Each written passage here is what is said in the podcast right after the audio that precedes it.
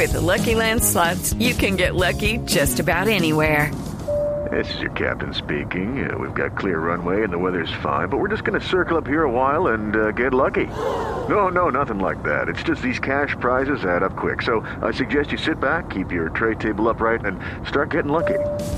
Play for free at LuckyLandSlots.com. Are you feeling lucky? No purchase necessary. Void where prohibited by law. 18 plus terms and conditions apply. See website for details.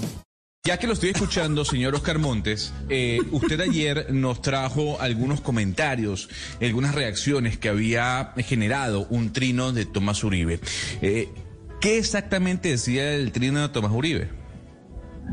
Sí, eh, Tomás Uribe en ese trino decía varias cosas, pero de las que más llamaron la atención, él proponía, por ejemplo, la reducción del Congreso en un 30% y que esa reducción implicaría poder destinar esos recursos, esos ahorros a, a darle alimentación a un millón de niños. Él dice que anualmente cada congresista vale 2.500 millones de pesos. Y también hablaba en ese trino Tomás Uribe de reducir eh, el, tamaño de la JEP, de la, de la Justicia Especial de Paz, en un 30% y que eso podría, eh, eh, se traduciría en darle 500 mil, eh, darle alimento a 500 mil niños. Básicamente ese fue el trino que además causó pues bastante controversia y dio mucho que hablar eh, en el país. Mm, ese tipo de trinos, Gonzalo, se acostumbra mucho cuando se trata de ambientar electoralmente las cosas. Pues tómese un poquito de agua, eh, señor Oscar Montes, porque además quiero que nos acompañe a conversar precisamente con Tomás Uribe.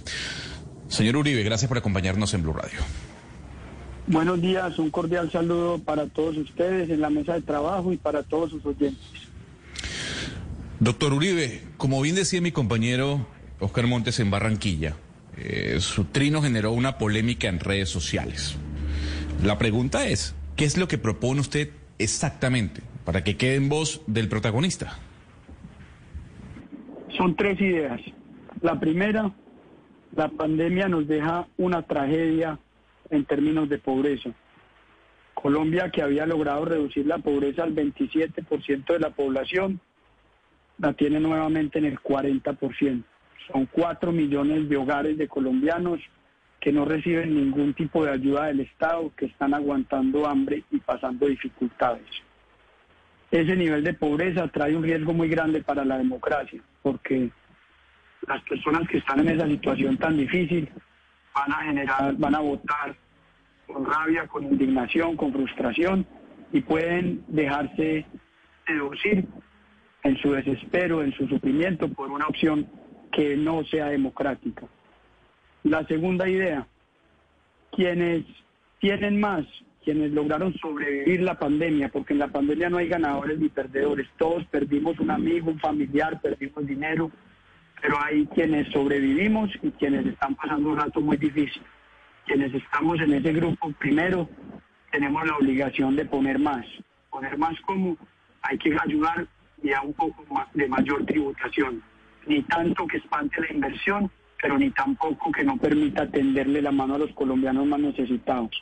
Y la tercera idea es que antes de pedir más impuestos, el gobierno tiene que dar ejemplo con austeridad radical. ¿Qué es austeridad radical? Es atreverse a hacer reformas contundentes para volver más eficiente el Estado. Por ejemplo, reducir 30% el Congreso. Cada congresista le vale al país 2.500 millones de pesos al año. Al reducir el 30% el Congreso, se puede financiar la alimentación escolar de un millón de niños. Al reducir en 30% la, la JEP, eh, se puede financiar la alimentación escolar de 500 mil niños. Si hiciéramos una reducción del 30% de todo el personal del Estado, se podría financiar la alimentación escolar de 54 millones de niños. Es decir, la solución a los problemas sociales del país no necesita de más impuestos, necesita antes que nada de austeridad, de eficiencia radical en el Estado. Sí, ayer, ayer nos hacíamos varias preguntas después de leer sus trinos. Bueno, y ahora que lo escuchamos, pues sí que es más pertinente la pregunta. ¿qué, a qué se debe pues que el hijo de un expresidente eh, esté ahora, después de nunca haber participado, eh, participado en política, esté lanzando propuestas y, comentando sobre los temas económicos, políticos y sociales del país? Eh, ¿Va a incursionar usted en la política, señor Tomás Uribe? Yo soy un empresario, llevo 20 años haciendo empresa. Aunque suene raro, provengo de una familia de empresarios, el único político en mi casa es mi papá. Me encanta hacer empresa, es mi pasión, lo disfruto, me hace muy feliz. Eh, tengo preocupaciones por el futuro del país porque hemos visto lo que ha sucedido en países como Venezuela, Argentina, Nicaragua, donde los gobiernos que desprecian la libertad de emprendimiento han llevado a la pobreza. Eh, y no tengo aspiraciones, no tengo aspiraciones políticas, no, no estoy en plan de candidaturas, pero ante esas preocupaciones y dado que soy un militante del Centro Democrático, partido del que me siento orgulloso porque es el único que defiende a la vez la libertad de emprendimiento y la ampliación de coberturas sociales, eso es lo que me motiva a esbozar estas propuestas. Y creo que la austeridad radical, la eficiencia, que nosotros la vivimos por obligación en el sector privado, es algo que le hace mucha falta al sector pero, público. Pero si, si hay quienes le están a, usted proponiendo que sea candidato presidencial, ¿usted ya, ya descartó de plano esa, esa posibilidad? No tengo aspiraciones. La verdad creo que hay unos candidatos muy buenos, jóvenes, que eh, evocan mucha ilusión y lo que necesitamos los colombianos es que estos nuevos liderazgos brillen, nos entusiasmen, nos convenzan y hagan las reformas que el país necesita, se comprometan a, a reducir la burocracia del Estado, ampliar las coberturas sociales para ayudarle a los más pobres, para que nuestro país esté alejado de las tentaciones del neocomunismo. Sí, a ver, eh, usted ha trabajado pues en el sector privado, pero de todos modos no se puede ignorar la coyuntura. Ustedes lo sacaron en, portada de la revista eh, Semana y usted tiene pues, eh, usted es un influencer, lo que se llama un influencer. Usted tiene influencia sobre otras personas y aquí eh, pues sus palabras no van a ser tomadas en vano porque además es el hijo de un expresidente. Usted entra una propuesta de austeridad que por supuesto pues está en, en el neoliberalismo que es de pues disminuir el Estado. Eso es una propuesta típica del neoliberalismo. Pero mi pregunta es, ¿usted lo que está proponiendo es corregir los errores de Iván Duque o qué? O sea, dentro de lo que usted propone es eh, corregir las propuestas de Iván Duque y Carrasquilla. Déjame partir la respuesta a tu pregunta en dos. Lo primero, a mí eso de neoliberalismo, izquierda derecha, creo que es algo secundario. Lo primero tiene que ser cuáles son las necesidades de la población y cuáles son las oportunidades para suplirlas. Necesidades, 40% de la población en situación de pobreza. 4 millones de colombianos que no reciben ayuda del Estado. Oportunidades. Yo creo yo no estoy proponiendo una disminución del Estado para que simplemente haya menos impuestos. Estoy proponiendo una disminución de la burocracia, una disminución del Congreso, una disminución de la JEP, de todo ese gasto inoficioso, para que esos recursos se puedan transferir mediante una transferencia monetaria directa a los más necesitados en lugar de tener miles de burócratas tocando la plata pública, que la plata de los impuestos le llegue directo sí, sí, sí, a los más yo necesitados. Le, yo le entiendo. Discúlpame, yo, redondeo la idea. Déjame, yo redondeo la idea. Si tú me preguntas por visión del Estado, yo creo que debía ser un algoritmo que le debita los impuestos a los más ricos y se los acredita a los más pobres. Sobre la segunda parte de tu pregunta, que tiene que ver con el gobierno de Iván Duque, yo creo que el presidente Duque tiene unos logros importantes en austeridad. Por ejemplo, acabó la mermelada. Por ejemplo, redujo el gasto en publicidad y eventos, que era de 250 mil millones al año, lo redujo a 20 mil. Eh, por ejemplo, el gobierno de Iván Duque ha dado claras señales de, en cuanto a reducción de gastos suntuarios de la Casa Presidencial. Pero como sabemos en el sector privado, en eficiencia, en reducción de gastos hay oportunidades todos los días. Hay un exitoso empresario brasileño que dice que los gastos son como las uñas, hay que estarlos recortando todas las semanas. Y la pandemia, más que una oportunidad, nos obliga a replantearnos cómo se pueden llevar a cabo todos los procesos, tanto en el sector privado como en el público, y a ser mucho más radicales, mucho más agresivos en disminuir gastos para que esa disminución de gastos se pueda transferir a los más necesitados vía una transferencia monetaria directa, sin intermediación de la burocracia. Sí, señor Uribe, usted dentro de lo, de lo que dice, eh, claro, la austeridad, todo el mundo quisiera austeridad, ese es, digamos, un, propósito eh, común.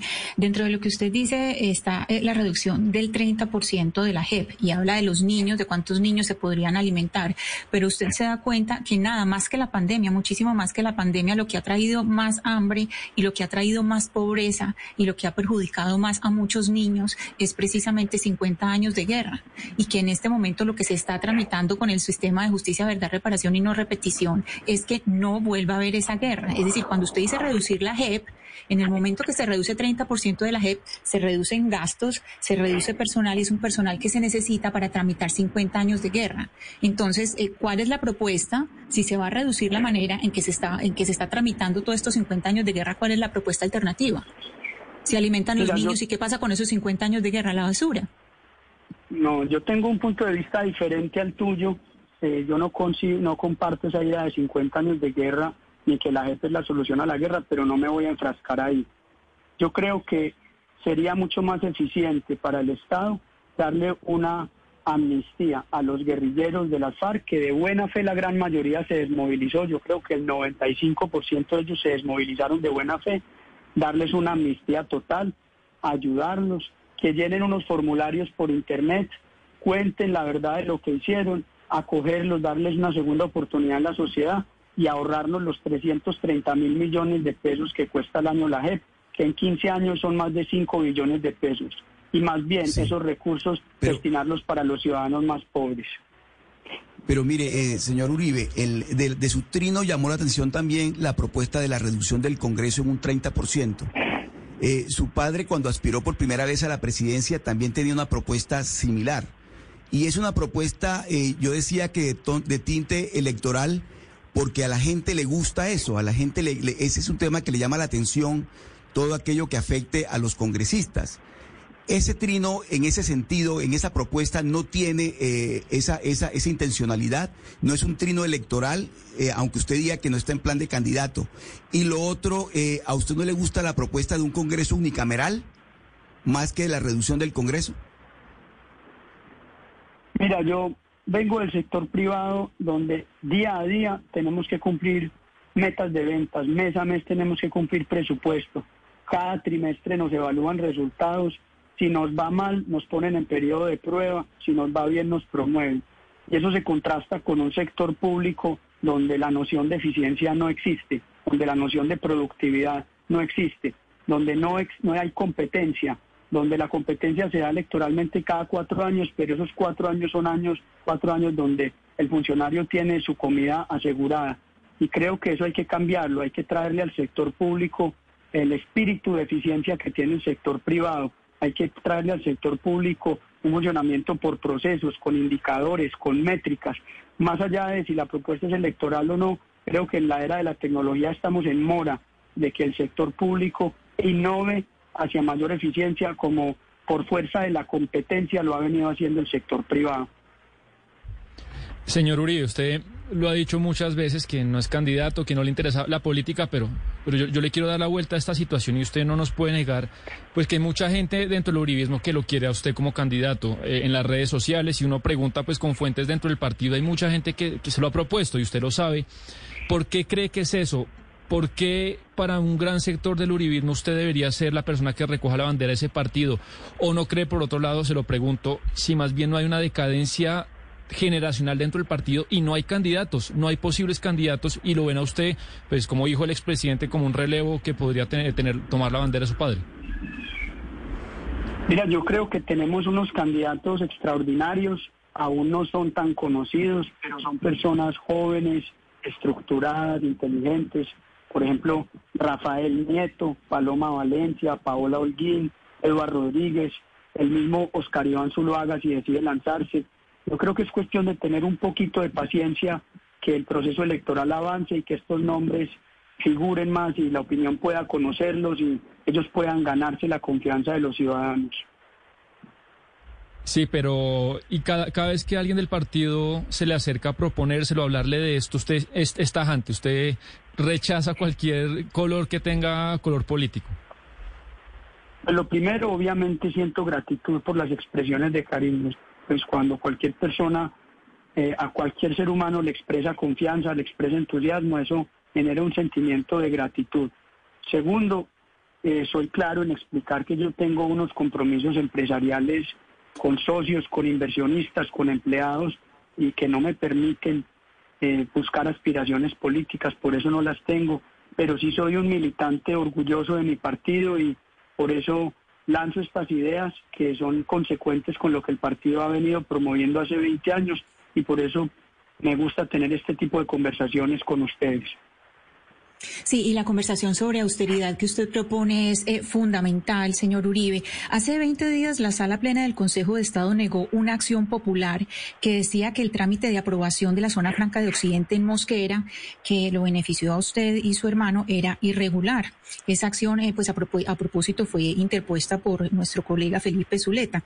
Hablemos una vez más de austeridad. ¿Usted cree que declarar zonas libres de impuestos, más cuando son recién compradas por por hijos de poderosos entra dentro de los actos de austeridad del Estado o de los que no van a tener eh, que pagar impuestos?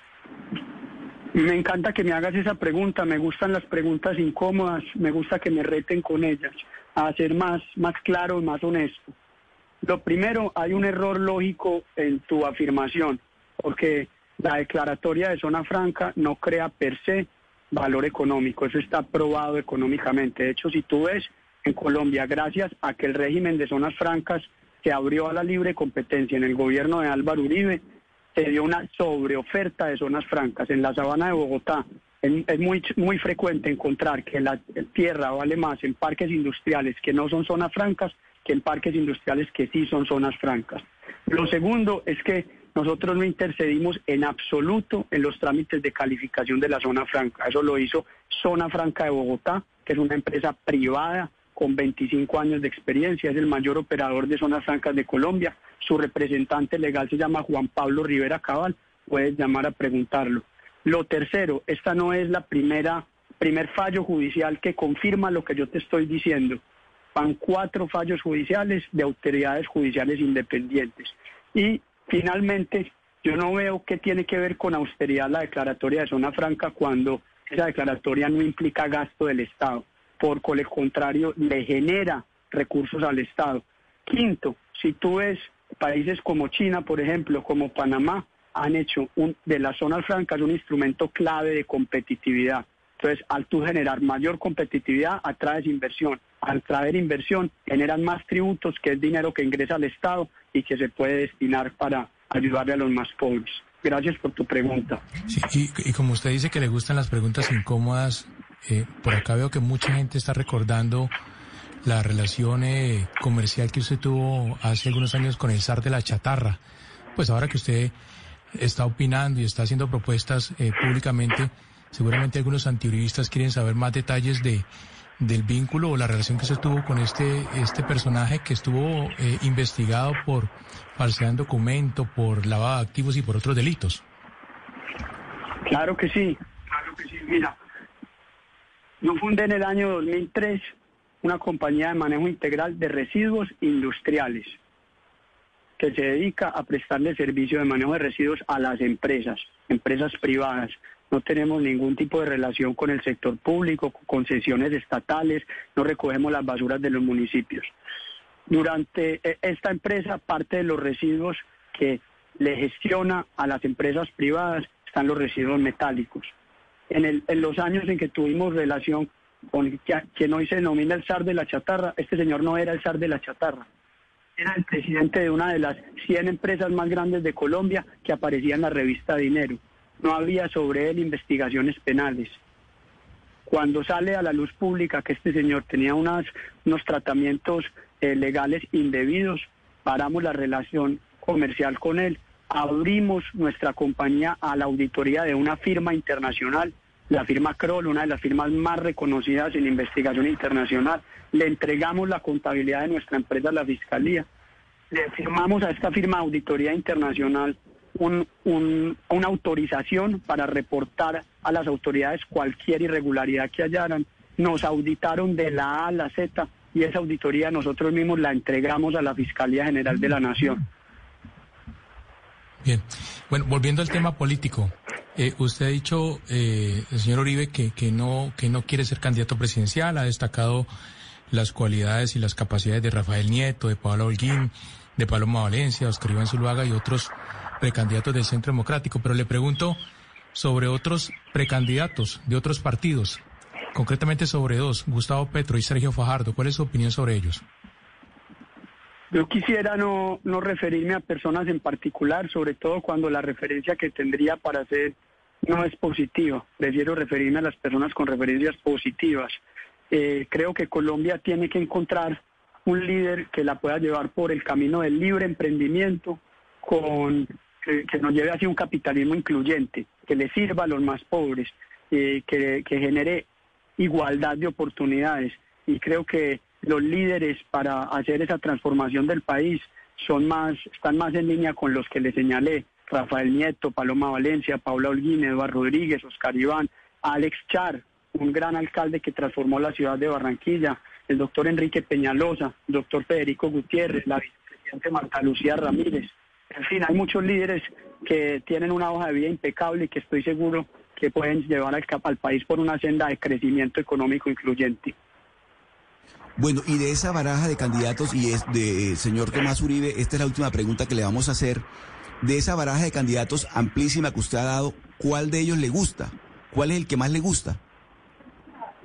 Todos, a todos les veo fortalezas, eh, a todos les veo fortalezas. Si usted quisiera preguntarme uno a uno, les, diría uno a uno, pero creo que son hombres que tienen una hoja de vida de realizaciones, no de promesas, sino realizaciones. Nada más ver lo que logró Alex Char en Barranquilla o la transformación de Bogotá bajo los gobiernos de Mocus y Peñalosa. Señor Uribe, antes de despedirlo, del 1 al 10, ¿cuánto le pone al gobierno de Iván Duque? 9. 9. Le digo por qué. Le digo por qué 9. Acabó con la mermelada. Frenó el crecimiento de los narcocultivos. Tenía la economía en efervescencia antes de la pandemia. Ha hecho un manejo responsable de la pandemia que lo demuestran los indicadores de muertes por millón de habitantes. Son, no se puede decir los mejores porque es una tragedia, pero son de los menos peores de nuestra región. Ha multiplicado por 15 la potencia instalada de energías renovables. Eh, trajo el programa de ingreso solidario que beneficia a 4 millones de familias pobres mediante una transferencia monetaria sin necesidad de burocracia es un presidente honesto, inteligente y trabajador. Tomás Uribe, muchas gracias por sus minutos a esta hora en Blue Radio. A usted muchas gracias. Feliz día. With lucky landslots, you can get lucky just about anywhere. Dearly beloved, we are gathered here today to. Has anyone seen the bride and groom? Sorry, sorry, we're here. We were getting lucky in the limo and we lost track of time. No, Lucky Land Casino, with cash prizes that add up quicker than a guest registry. In that case, I pronounce you lucky. Play for free at LuckyLandSlots.com. Daily bonuses are waiting. No purchase necessary. Void where prohibited by law. 18 plus. Terms and conditions apply. See website for details.